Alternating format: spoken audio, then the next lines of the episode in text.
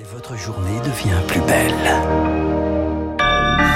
Soyez les bienvenus si vous nous rejoignez sur l'antenne de Radio Classique. Nous sommes le lundi 14 novembre et il est 7h30.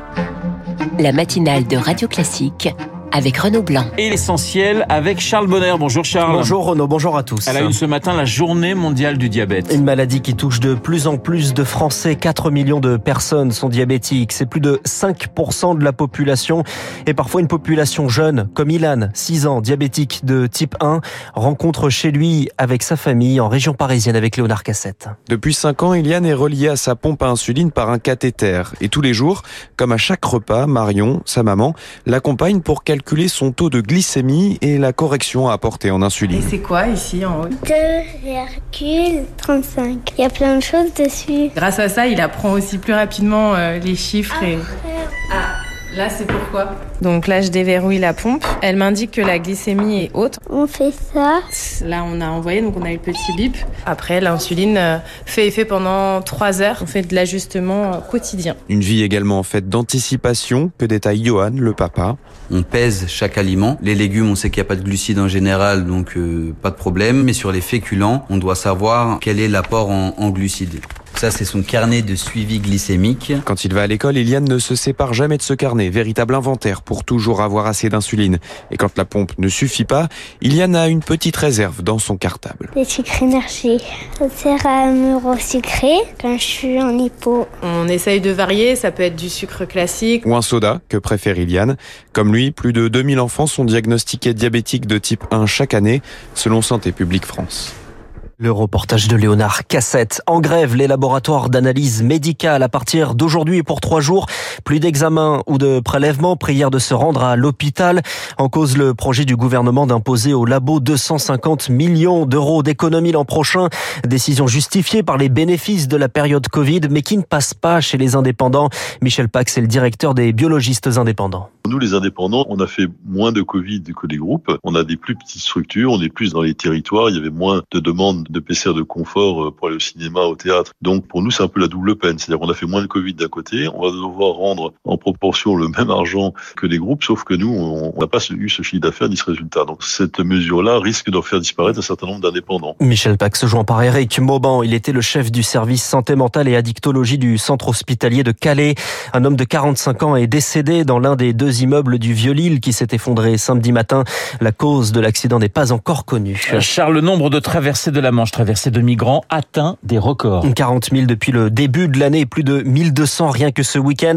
Au moins 170 personnes secourues dans ces traversées précaires de la France vers le Royaume-Uni, source de tension entre les deux pays. Les migrants également source de tension avec un autre voisin, l'Italie, que la France menace de représailles. La première d'entre elles, le refus d'accueillir 3000 migrants comme elle s'y était engagée. Conséquence du refus italien d'ouvrir ses ports à l'Ocean Viking, ce bateau avec à son bord plus de 130 migrants arrivés vendredi à Toulon. Vous écoutez Radio Classique, il est 7h33. La France hausse également le ton avec l'Iran. Où sept ressortissants binationaux sont prisonniers, deux de plus qu'au dernier décompte. Actualisé hier par la ministre des Affaires étrangères, Catherine Colonna. L'Iran, où une première condamnation à mort est prononcée contre un des participants aux manifestations qui ont suivi la mort de Massa Amini par la police des mœurs. Des peines de 5 à 10 ans de prison prononcées contre cinq autres personnes. La Turquie endeuillée un attentat dans une rue commerçante d'Istanbul hier, 6 morts et 81 blessés.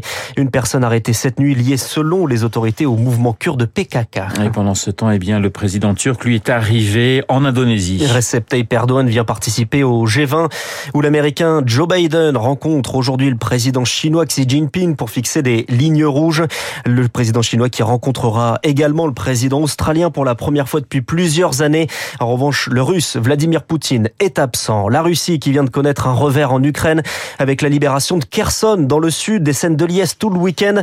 La Russie est accusée d'atrocités dans la région par Volodymyr Zelensky. On en reparlera juste après ce journal dans les spécialistes avec le général Michel Yakovlev. La guerre en Ukraine, moteur de la crise de l'énergie, Charles. Des prix du gaz qui font grimper ceux de l'électricité qui entraînent des tensions dans les entreprises. Des entreprises qui font des efforts de sobriété, mais des efforts subis à cause des prix. Xavier Pechiazic est le président du directoire de RT RTE, le gestionnaire du réseau. Au mois d'octobre, on a consommé entre moins 6 et moins 7 Et c'est pas parce qu'il faisait chaud, parce que ce chiffre, il est corrigé de la météo. Chez les grands industriels, cette baisse, elle est de l'ordre de moins 15 donc c'est beaucoup, parce qu'il y a le prix des marchés de l'électricité. On peut penser que c'est un décalage de la production, c'est une réduction de la production, donc c'est pas forcément une bonne nouvelle économique. La seule bonne nouvelle que ça véhicule, c'est que pour la sécurité d'approvisionnement en électricité, moins consommée, c'est mieux.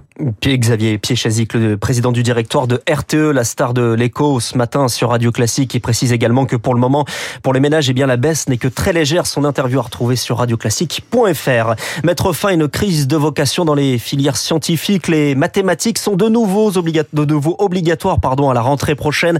En première dans les filières générales, une heure et demie par semaine. Et puis la culture ne veut pas être, pas être sacrifiée sur l'autel des Jeux Olympiques. C'est une déclaration de Gérald Darmanin qui a semé le doute, un sous-entendu que les services de sécurité seraient mobilisés pour les JO, mais pas pour le reste, pour les festivals, par exemple, contraints d'annuler ou de reporter leur date.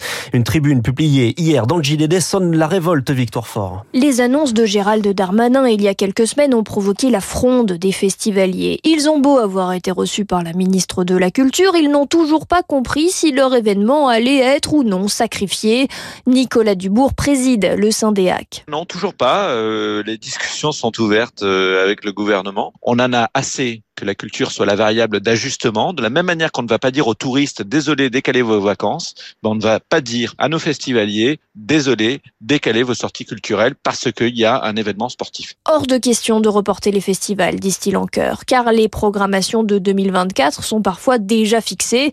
Denis Gravouille de la CGT Spectacle. Un spectacle, ça se prévoit pas, euh, hop, le mois de juin pour le mois de juillet, on prend sa guitare et puis salut. Et il espère que le gouvernement sera sensible à un argument de poids, l'emploi. Les festivals d'été, c'est un temps fort qui font vivre entre 30 et 40 000 personnes qui pourraient perdre leur boulot à nouveau alors qu'ils ont déjà connu euh, la crise Covid. La ministre de la Culture assure que des solutions seront trouvées au cas par cas pour conjuguer sécurité des JO et agenda culturel. Une nouvelle réunion a lieu la semaine prochaine, rue de mmh. Valois. Victoire fort. Les Bleus se retrouvent aujourd'hui à Clairefontaine avant leur départ mercredi pour le Qatar, la Coupe du Monde. Euh, courte pause après la fin des championnats hier et notamment pour les internationaux marseillais, Matteo Gendouzi, Jordan Verretou, vainqueur de Monaco 3-2 et pour les Parisiens, donc Kylian Mbappé, buteur contre Auxerre pour une victoire 5-0. Merci Charles. Le journal de 7h30 présenté par Charles Bonner. Il est 7h37. Dans un instant, nous allons prendre la direction de Kherson. Kherson contrôlé par l'armée ukrainienne. On en parle dans les spécialistes avec le général Michel Yakovlev. À tout de suite.